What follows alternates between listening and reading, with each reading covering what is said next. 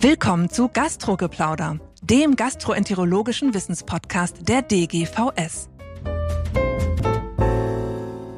Herzlich willkommen, liebe Hörerinnen und Hörer. Schön, dass Sie wieder dabei sind. Unser Thema heute ist das Hepatitis-Screening in Deutschland. Seit Oktober 2021 hat jede und jeder Versicherte in Deutschland den Anspruch, einmalig während der Gesundheitsuntersuchung ab dem 35. Lebensjahr auf eine Hepatitis-Infektion untersucht zu werden. Wir wollen in dieser Sendung darüber sprechen, warum dieses Screening eingeführt wurde, wem es zur Verfügung steht und wie es zwei Jahre nach seiner Einführung beurteilt wird. Dazu habe ich mir heute zwei äußerst kompetente Gesprächspartner und Partnerinnen eingeladen. Meine Gäste heute sind Ruth Zimmermann, Epidemiologin aus dem Robert Koch Institut und Dietrich Hüppe, lange Jahre niedergelassener Gastroenterologe aus Herne und in vielen Funktionen zum Thema Prävention unterwegs, unter anderem Leiter des deutschen Hepatitis C-Registers. Und bevor wir in das Thema einsteigen, würde ich Sie eigentlich gerne bitten, sich mal kurz selbst vorzustellen, weil Sie sind in so vielen Funktionen unterwegs. Ich kenne Sie beide auch schon relativ lange. Ich kann das nicht so gut wiedergeben wie Sie selbst. Vielleicht, dass Sie kurz mal selber beschreiben, Ihren Job im Bezug auf das Thema Hepatitis. Frau Zimmermann, ich freue mich, dass Sie da sind. Vielleicht fangen Sie einfach mal kurz an, sich vorzustellen. Ja, ich freue mich auch. Vielen Dank für die Einladung. Und es ist mir auch eine große Ehre, hier das Robert-Koch-Institut zu vertreten. Ich bin von meiner Ausbildung her Fachärztin für Allgemeinmedizin und habe dann noch einen Master in Public Health gemacht und bin aber schon seit vielen Jahren, schon seit 2008 am Robert Koch Institut und seit 2010 auch zuständig für den Bereich Virushepatitis in der Abteilung für Infektionsepidemiologie im wiederum Fachgebiet für HIV, AIDS und andere sexuell und durch Blut übertragene Infektionen. Der Fokus meiner Arbeit ist vor allen Dingen Hepatitis C, aber auch die Arbeit mit vulnerablen Gruppen, die Forschung in vulnerablen Gruppen. Da machen wir verschiedene Studien. Ich bin außerdem auch zuständig für die Berichterstattung an die EMCDDA, die Europäische Drogenbehörde und bin im Coordination Committee des ECDCs, also des European Center for Disease Prevention and Control für Hepatitis. Ja, super, vielen Dank. So hätte ich das niemals wiedergeben können. Ich glaube, das sind alles Aspekte, die für dieses Interview super wichtig sind. Und Herr Hüppe, Sie kennen natürlich auch die Datenerfassungs- und die Forscherseite, aber vielleicht schildern Sie mal den Blick Hepatitis aus Ihrer langjährigen klinischen Erfahrung, die Sie da mitbringen in dieses Interview. Ja, also meine Erfahrung ist und wollte mich kurz vorstellen, ich komme aus Herne war bis 2015 hier Vertragsarzt, arbeite jetzt noch als Honorararzt in der gastroenterologischen Gemeinschaftspraxis in Herne und Hepatitis, insbesondere Hepatitis C, hat mich sozusagen jahrelang begleitet. Als ich aus der Uniklinik Bochum ausgeschieden bin, da konnte ich Hepatitis C gerade fehlerfrei schreiben. Es gab Antikörper, die ersten PCR-Testungen waren da. In der Praxis habe ich dann sozusagen die ganze Biografie des Hepatitis C-Virus mitgemacht, insbesondere durch die Patienten, die sich jahrzehntelang da vorgestellt haben mit allen Therapieoptionen, die wir wirklich durchgemacht haben, Patienten gequält haben, uns gequält haben und seit 2014 ja ein dramatischer Fortschritt, dass wir wirklich in der Praxis ist jeder Hepatitis C-Patient geheilt. Seit 2014 bin ich wissenschaftlicher Leiter des Deutschen Hepatitis C-Registers, was an der MHH etabliert ist. Insofern bin ich nah an diesem Thema und mich hat dann, seitdem die Bundesregierung die WHO-Initiative also unterstützt da zur Elimination von Hepatitis C und Therapie von Hepatitis B, die Frage umgetrieben, was passiert praktisch? Und da war ich sehr fasziniert von der Entscheidung des gemeinsamen Bundesausschusses, das in die Gesundheitsuntersuchung dort Checkup 35 zu implementieren und kam dann auf die Idee, zufällig, nämlich ich habe gesehen, wie das Robert Koch Institut die Daten generiert, dass man da einen Blick drauf haben kann und dass sie auch noch ein Computerprogramm haben, um sich das genau anzugucken. Und als ich zu Beginn des letzten Jahres dann da mal reingeschaut habe und mich seitdem intensiv beschäftigt war, bin ich extrem fasziniert von dem, was da passiert. Und so kam ich zu diesem Thema. Ja, ich finde das ganz gut, dass Sie sich jetzt ausführlich mal vorgestellt haben, weil ich glaube, wir haben schon zwei verschiedene Zugangswege zu dem Thema, auch wenn wir über die gleichen Zahlen sprechen werden gleich. Und natürlich, wir beginnen mit einem Kompliment an das RKI zum Thema Transparenz und Datenverfügbarkeit. Das ist doch erstmal schon mal schön, Frau Zimmermann. Aber ich glaube, zuerst müssen Sie uns mal einführen, wie viele Hepatitis-Infektionen gibt es denn überhaupt weltweit und vor allem, wie ist die Relevanz für Deutschland im Moment?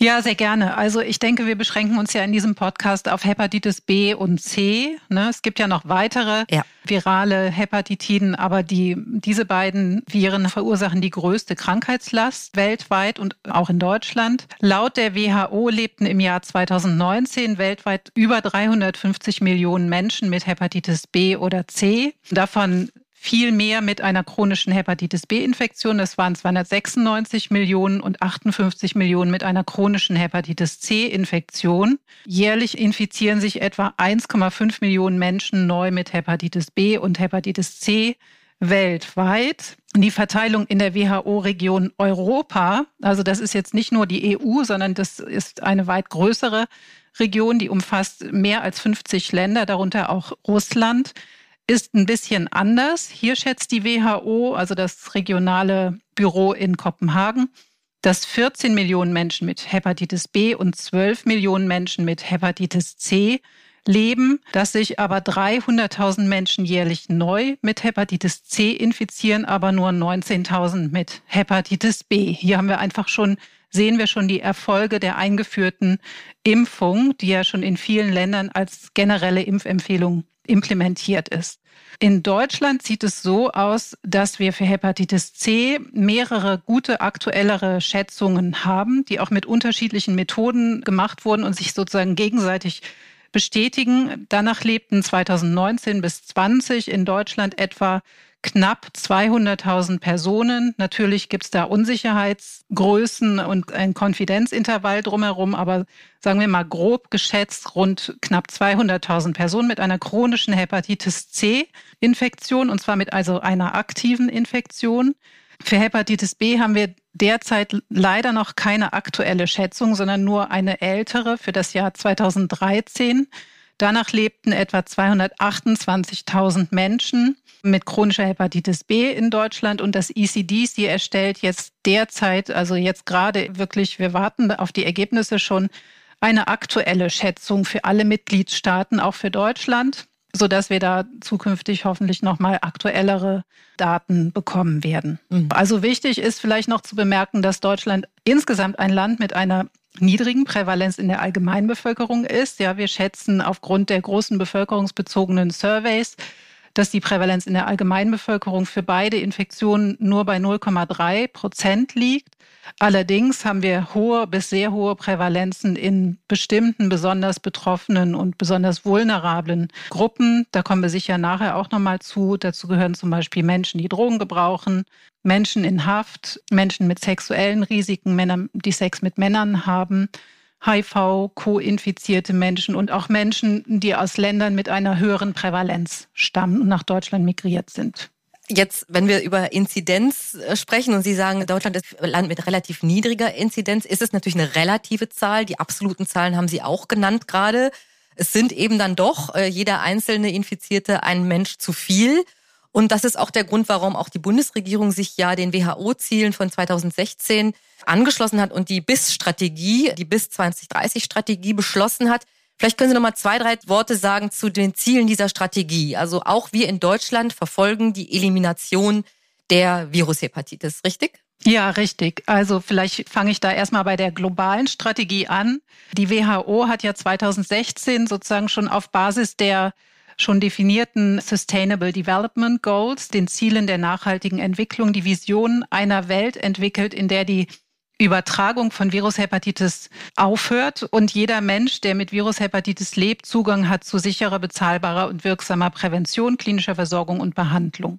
Das Ziel der WHO ist daher, die Virushepatitis als Bedrohung der öffentlichen Gesundheit bis 2030 zu eliminieren und hat dazu auch sogenannte Impact-Ziele formuliert. Also bis 2030 sollen wir global und in allen Mitgliedstaaten die Zahl der Neuinfektionen um 90 Prozent reduzieren und die Mortalität an Hepatitis B und C und ihren Folgeerkrankungen um 65 Prozent senken. Die Bundesregierung hat sich dann auch bereits 2016 den Zielen der WHO angeschlossen, indem sie die erwähnte bis 2030 Strategie zur Eindämmung von HIV, Hepatitis B und C und anderen sexuell übertragbaren Infektionen zum Handlungsleitfaden eigentlich bestimmt hat. Das Besondere ist, dass es schon damals eine integrierte Strategie war, also die nicht nur einzelne Infektionen, sondern wirklich diese Gesamtheit der blut- und sexuell übertragenen Infektionen integriert gesehen hat, was mittlerweile die WHO auch so macht in ihren aktuelleren Empfehlungen.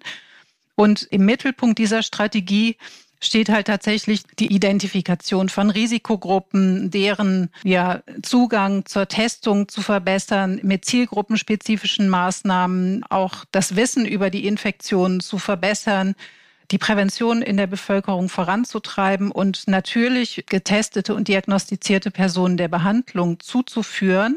In der Strategie ist auch schon erwähnt, wie wichtig der Abbau von Stigmatisierung ist. In der Strategie ist auch erwähnt, dass wir Datenlücken zu schließen haben, um überhaupt zu beobachten, wie wir uns in Richtung Eliminierung bewegen. Also ein umfassendes Programm, aber was Sie nicht erwähnt haben, ist, dass wir ein bevölkerungsweites Screening einführen sollen. Und das haben wir aber gemacht, Herr Hüppe. Und das war ja, glaube ich, jetzt die Frage an Sie. Es war ja doch zu begrüßen. Wir haben als Fachgesellschaft, aber natürlich auch viele andere Institutionen dieses Verfahren, das die Einführung des Screenings sehr eng verfolgt. Waren Sie überrascht, als dann auf einmal ein bevölkerungsweites Screening in Deutschland eingeführt wurde? Ja, also Frau Zimmermann hat das ja schon sehr gut dargestellt, was die BIS-Strategie ist. Und ich habe mich dann schon seit 2016 gefragt, was passiert denn praktisch? Und da habe ich gedacht, und wir sind da ja in der Diskussion äh, zusammen, da müssen wir ein Profil für Risikogruppen haben. Vielleicht müssen wir Krankenkassen adressieren, dass sie ihre Datenbanken durchforsten, um Patienten dort zu finden und dass Risikogruppen weiterhin gescreent werden und auch dauerhaft gescreent werden müssen, steht ja völlig außer Frage. Deswegen ist das allgemeine Screening nicht versus äh, Risikogruppenscreening zu sehen, sondern das allgemeine Screening bezieht sich auf die Frage, wie kommen wir an die Leute heran, die erkrankt sind, wir sie bis jetzt nicht identifiziert haben und die eigentlich auch keinen Risikogruppen zugehören und die zum Beispiel keine erhöhten Leberwerte haben. Also Frau Heine hat eine Untersuchung in ihrer Praxis gemacht, dass jetzt Patienten, die mit Hepatitis B und Hepatitis C kommen, in 75 Prozent keine erhöhten Leberwerte haben und auch keine anamnestischen Risikofaktoren haben und dennoch erkrankt sind. Also das heißt die Frage, wie kommen wir an diese also Gruppe heran? Und da hatte ja die Fachgesellschaft, die DGVS, Stellungnahmen zu Hepatitis B und Hepatitis C abgegeben und eigentlich mehr auf Risikogruppen fokussiert, wo noch eine Evidenz besteht. Und für das, was der GBA jetzt beschlossen hat, besteht also weltweit gar keine Evidenz. Also es ist eine politische Entscheidung, wie man mit der Frage denn äh, wirklich umgehen will, diese Menschen zu identifizieren. Und da war ich schon erstaunt, dass also in der Diskussion in dem GBA und die Protokolle kann man alldieweil nachlesen, man doch zu so einer Entscheidung gekommen ist. Es war nicht ganz einfach, es hat zwei Konsultationsrunden beim GBA gegeben, um zu dieser Meinung zu kommen, aber der GBR hat dann gesagt, wie wollen wir an diese Gruppen rankommen, die wir eigentlich so nicht beschreiben können? Und dann machen wir doch ein allgemeines Screening und äh, schlagen das sozusagen der Gesundheitsuntersuchung zu.